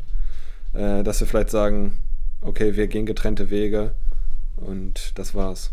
Das könnte ich mir eher vorstellen. Ja, ja. Ja, okay. Das äh, zweite, der zweite, also ich, es wissen ja auch alle, ich bin da noch ein bisschen ja, ein bisschen entspannter in Anführungsstrichen, weil ich habe nicht so viel für Klopp übrig habe wie viele andere. Ein anderer, für den sehr viele viel übrig haben, ich aber nicht so viel, Manuel Neuer. oh. äh, auch da würde ich ganz gerne mal kurz deine Meinung zu einfangen, denn da gab es dieses unsägliche, und das zeigt schon meine Meinung, Interview von ihm, dass ihm das Herz rausgerissen wurde, als äh, Tapalovic, völlig zu Recht in meinen Augen, nach dem, was so durchgedrungen ist, entlassen wurde. Und äh, für die, die es nicht mitbekommen haben, keine Ahnung, wie das geht, aber herzlichen Glückwunsch, dass ihr euch da entfernen konntet aus dem Thema, weil so wichtig ist es nicht. Aber Tapalovic ist der Torwarttrainer von Bayern, der ein sehr gutes Verhältnis zu Manuel Neuer hat, mit dem er damals auch kroatische Volkslieder gesungen hat. Die Szene dürfte bekannt sein. Ähm, der aber zum Beispiel mit den anderen Torhütern nicht so wirklich Kontakt gepflegt hat und auch zum Beispiel mit Alexander Nübel scheinbar gar keinen Kontakt gepflegt hat, jetzt während seiner Leihzeit zu Monaco und auch vorher nicht so richtig. Der sich sehr dagegen verschlossen hat, irgendjemandem anders mal die Tür zu öffnen. Ich meine, das passt auch irgendwie, weil Neuer Neuer jetzt auch kein, kein, kein Teamplayer in dem Sinne ist. Also dem ist jetzt auch nicht so wichtig, dass er unbedingt äh, den nächsten Torwart, die nächste Generation mit aufbaut. Wirkt zumindest so. Und äh, das Ganze hat er öffentlich gemacht, ohne Rücksprache mit dem Verein, einfach ein Interview gegeben und seine persönliche Meinung kundgetan und den FC Bayern dafür kritisiert, dass Tapalovic entlassen wurde, was verschiedene Gründe haben könnte. Und da möchte ich jetzt gerne deine Meinung wissen und das diesmal bevor ich meine sage. Als ich die Wortwahl gelesen habe, ja, war ich schon ein bisschen erschrocken, weil das schon harte Worte waren und äh, meiner Meinung nach auch übertrieben, auch wenn ich zwar verstehen kann, dass die beiden sehr, sehr eng waren und dass er sehr enttäuscht ist. Die Enttäuschung kann ich verstehen, aber du darfst trotzdem nicht, gerade als Kapitän vom FC Bayern, das Interview so geben, wie er es gegeben hat. Da bin ich auf jeden Fall auf Seiten der, der äh, Verantwortlichen von Bayern, von Salvi Hamicic und Kahn, die sich geäußert haben. Das geht so nicht, auf keinen Fall. Äh, ich glaube auch, um jetzt einen Schritt weiter zu gehen, ich glaube auch, dass er sich damit ziemlich ins Ausgeschossen hat. Ich sehe ehrlich gesagt keine Zukunft bei ihm beim FC Bayern. Sie haben im Sommer einen zweieinhalb Jahresvertrag gegeben, das war auch schon ein kleines Zeichen. Ich glaube, im Sommer werden da die Zelte abgebaut. Und er geht woanders hin. Er beendet nicht die Karriere, glaube ich. Karriereende sehe ich auch nicht. Vielleicht Schalke, zweite Liga, schön, Aufstieg wieder. Mhm. Die, die haben ihn bestimmt auch gerne zurück. Nee, ähm, ich glaube auch, das Thema ist durch. Spätestens nach dem Interview wurde er jetzt auch von, oh, wie heißt der Typ nochmal? Der Aufsichtsratspräsident oder wer ist das? Herbert Heiner? Ja, so, da sind wir doch. Von dem wurde er auch kritisiert. Salihamidzic hat auch ganz klar gesagt, dass das nicht geht. Für mich ist halt die gesamte Kombination so sehr. Also Neuer ist ja jetzt immer schon dafür bekannt gewesen, eher jemand zu sein, der ego-getrieben ist, was auch wichtig ist und was auch okay ist. Ich, ich sag mal, wenn Manuel Neuer Portugiese wäre und Cristiano Ronaldo heißen würde, dann wissen wir alle, wie die Reaktion. Hoppala, das war meine Tasse. Dann äh, wissen wir wahrscheinlich alle, wie die Reaktion wäre auf ihn. Äh, jetzt in dem Fall ist er halt deutscher Nationalspieler, der wahrscheinlich beste Torwart aller Zeiten. Ähm, dementsprechend ist der Kredit, den er hat hier in Deutschland, ein bisschen höher. Ähm, für mich zu Unrecht, weil Manuel Neuer hat gerade dem Verein massiv geschadet mit seiner Skifahraktion. Völlig irrelevant, wie man das jetzt nennt, ob es eine Skiwanderung war oder einfach Skifahren. Das machst du als Profitorwart nicht. Und wenn du dann das Bein auch noch brichst, ja, ungünstig, sagen wir es mal so. Ähm, dazu kommt dann dieses Interview, wo es einfach nur um persönliche, da geht es nichts um Fachliches. Da geht es nur um persönliche Vorlieben von Manuel Neuer. In keinerlei Hinsicht hat er in irgendeiner Form gesagt, dass Tapalovic jemand war, der unersetzlich ist aus sportlicher Sicht. Da hieß es einfach nur nach dem Motto, menschlich ist das schwierig. Ähm, ich finde, der hat in der aktuellen Situation seine Schnauze zu halten, da bin ich ganz ehrlich. Oder zumindest nicht öffentlich sich zu äußern gegen den Verein, sondern sich intern zu äußern und dann vielleicht auch ein öffentliches Statement in Kombination abzugeben. Aber der hat nach so einer Aktion, wo er quasi im FC Bayern 8 Millionen Euro plus Gehalt gekostet hat für Jan Sommer, den sie holen mussten als Ersatz für ihn, während er sich einen lauen Lenz machen kann den Rest der Saison, was er natürlich nicht will, was natürlich auch nicht Absicht ist von ihm. Klar, der würde auch lieber spielen, das ist logisch, der hat sich sicherlich nicht mit Absicht das Bein gebrochen. Aber äh, da das dann als Reaktion zu zeigen und so auch in, in, gewisser Weise eine nicht vorhandene Dankbarkeit zur Schau zu stellen, wo der FC Bayern ihm immer den Rücken gedeckt hat, immer für ihn da war, ihn immer als den besten Torwart der Welt bezeichnet hat, immer zu ihm gehalten hat, egal in was für Situation. Und auch jedes Mal, wenn irgendwie Kritik aufkam, zu ihm stand. Dann, dann sowas zu machen, finde ich extrem bedenklich, extrem schwierig und das zeigt halt aber eben auch wieder die Doppelmoral, weil viele haben ihn verteidigt. Und wie gesagt, wenn das, irgendein, wenn das ein Leroy Sané gewesen wäre, dann wäre halt eben die Rückendeckung nicht so stark gewesen. Bei Neuer ist es dann wieder in Ordnung. Und das finde ich sehr, sehr, das hat, also nicht, dass jetzt der wenn das ein Kimmich wäre, wäre wahrscheinlich die Reaktion auch anders gewesen als bei Neuer. Äh, Verstehe mich jetzt bitte nicht falsch, hat nichts mit der Hautfarbe oder irgendwas zu tun. Das war ja bei Gnabry so ein bisschen das Thema wegen der Fashion Week, nicht die Hautfarbe, aber äh, der Stil oder das, das, die Veranstaltung, auf der er war, äh, dass das eine Relevanz hatte für die Reaktion, die es vom FC Bayern gab. Äh, oder von Salihamidzic. Ich, ich glaube, dass ich, ich finde es katastrophal und ich finde, es gibt keinerlei Rechtfertigung dafür, was er da gemacht hat und da sollte eine entsprechende Konsequenz auch gezogen werden. Und ich finde auch, da sollte eine disziplinarische Maßnahme noch vom FC Bayern ergriffen werden. Und ja. zwar eine, die sehr empfindlich ist. Weil du kannst einen Spieler, du kannst einen Spieler dafür decken, dass er diesen Skiunfall hatte und kannst ihn auch dafür nicht zu sehr an Pranger stellen. Das hat Bayern ja anfangs gemacht. Intern wird es aber wohl gekracht haben, das ist auch völlig richtig so. Und wenn der dann noch, dann meint, er müsste sich dann noch öffentlich irgendwie vereinsschädigend und das bringt Unruhe in einer unruhigen Situation. Vor diesem Spieltag war die Situation unruhig, auch nach dem Pokalsieg gegen Mainz. Da noch sowas reinbringen, finde ich, find ich absolut bodenlos. Wie gesagt, stell dir einfach mal vor, das hätte Cristiano Ronaldo gemacht, wie da das mediale Echo gewesen wäre. Ja, auf jeden Fall hm. bebend. Ja, und das, äh, ja. Könnt ihr uns gerne mal schreiben, wie ihr das Ganze seht. Wir machen da mal ein Story-Highlight, ne? Ja, das machen wir gerne. Wie jede Woche. Ja. Ähm, gut. Ich habe eine kurze Quickfire-Frage, ohne große Erläuterung bitte. Einfach 1, 2, 3 sagen. Äh, eins ist deutlichste rote Karte, zwei mittel und drei wenigsten deutlich. Gelb-rote Karte Sildia, gelb-rote Karte Neumann, gelb-rote Karte Kimmich. Nochmal bitte. Wie, wie, war die Frage? Also die drei also die, gelb-roten Cases habe ich verstanden. Yeah. Welches war die deutlichste rote Karte und welches war die am wenigsten deutlichste? Eins ist die deutlichste. Boah, Sildia die undeutlichste.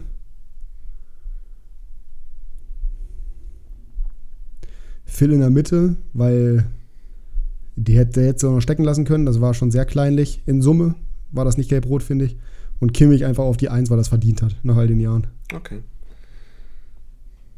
Gut, dann kommen wir auch gleich zu Kickbase.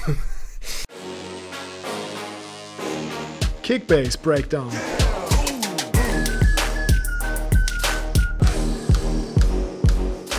Ja, äh, ein Thema, was diese Woche können wir eigentlich auch weglassen, meiner Meinung nach. Du hast da deutlich mehr Positives zu erzählen als ich.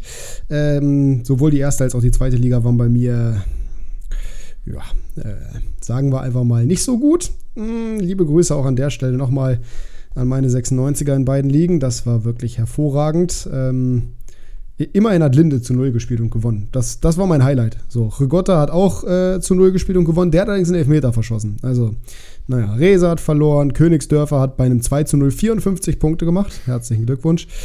Lepinitza 54 Punkte beim 3 Sieg. Herzlichen Glückwunsch. Düsseldorf hat 4 zu 1 verloren. Auch das war super. Äh, immer in der Paderborn. Ey, Heuer hat das Tor gemacht für Paderborn und gewonnen. 190 Punkte. Aber auch Föhrenbach verliert trotz 90 Punkte, was okay ist, mit 0 zu 2 in BS. Also, das war, zweite Liga war eine Katastrophe. Wie lief es bei dir? Punktemäßig besser. Allerdings das Einzige, was mich tangiert, ist, wie viele Punkte ich auf Fabi gut mache. Und der hat 200 Punkte mehr gemacht, deswegen war es trotzdem scheiße. Ja, ich habe 1006, wir wollen ja genau sein. Ja, ich habe 1022, er hat 1228. Ludwig Reis regt mich so auf. Und mehr mhm. will ich nicht sagen. Ja. Er ich will mir Beste gedacht, abkaufen für hast. 17 Millionen. Ja, du solltest ihm gar nichts verkaufen, generell ja, nicht. Deswegen habe ich es auch nicht angenommen, obwohl der Preis gut ist. Ja, das äh, mag wohl sein, aber das solltest du trotzdem nicht, nicht tun. Ähm, Bundesliga, bisschen andere Situation zwar, aber nichtsdestotrotz bei mir ja, fast genauso wenig erfolgreich. Da habe ich die gleiche Situation wie du, mehr oder weniger. Äh, da will ich aufholen auf Jannis, der jetzt 1400 Punkte Vorsprung hat nach dem Spieltag, weil Jannis selbstverständlich den Spieltag gewonnen hat. An der Stelle herzlichsten Glückwunsch. ähm, der hat aber auch nur gewonnen, weil das reüssierende Schnabeltier, Schnabelrüssel, wie ich ihn gerne nenne, noch extrem viele Punkte abgezogen bekommen hat. Irgendwie 40 oder sowas. Ähm, ja, super Sache. Äh, trotzdem Glückwunsch, 1227 Punkte, damit gewinnt er. Sinja war lange auch vorne, hatte 1204. Bei dem läuft es langsam. Der kommt in Form. Das ist sehr, sehr gut. Ein bisschen spät, aber vielleicht kann er noch oben mitreden. Du 1100 Punkte. Bringt dir aber auch keinen Blumentopf, weil du ja, nicht so richtig relevant bist. Äh, bist aktuell Danke. Fünfter, aber kannst vielleicht noch mal Richtung Platz 3 angreifen, auch wenn der 3000 Punkte Vorsprung hat. Ja, Platz 4 und, ist äh, Genau. Und ich, und das, das zeigt mal, also wie gesagt, ich habe 1400 Punkte Rückstand jetzt, oder 1500 knapp alleine 500 diesen Spieltag, weil ich habe auf Platz 5, und das zeigt auch das Gefälle in unserer Liga, nur 749 Punkte gemacht. Und ich lese euch, mal, ich lese euch nur kurz meine Startelf vor. Elvedi, Knoche, Kabak. Gut, Kabak, müssen wir nicht drüber reden.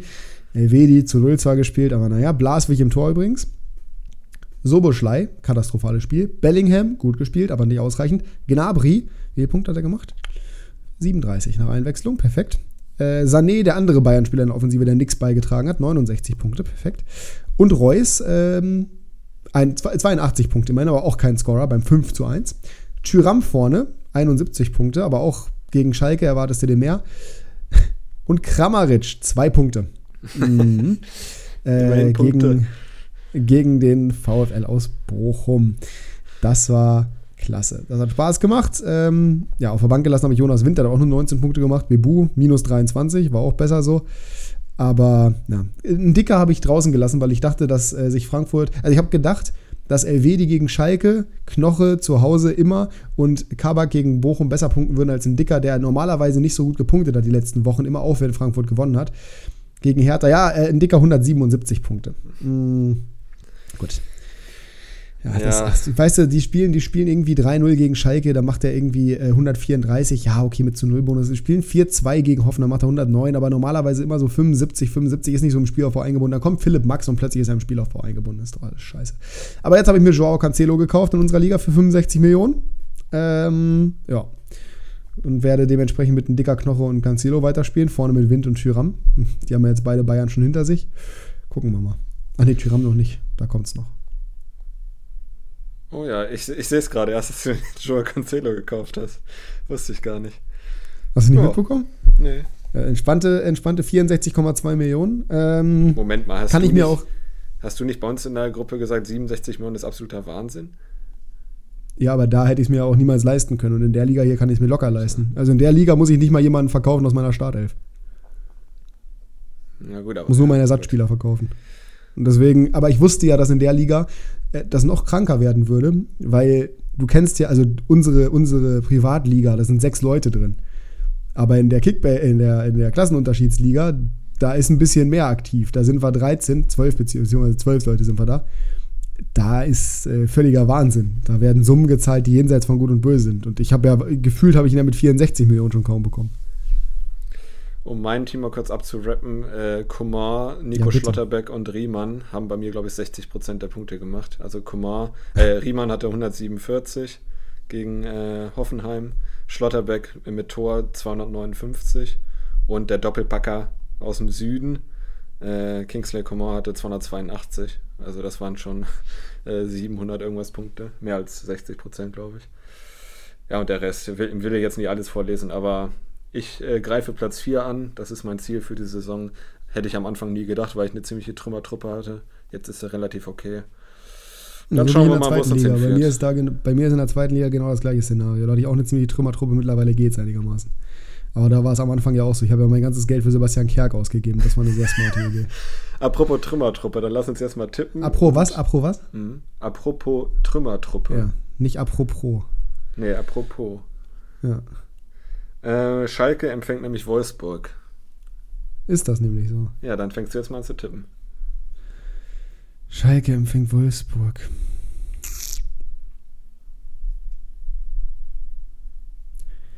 Ich habe ja Schalke die letzten Wochen, die, das habe ich ja wirklich, ich ja, ne, da sieht man ja auch eine positive Tendenz, aber das verlieren sie 1-2.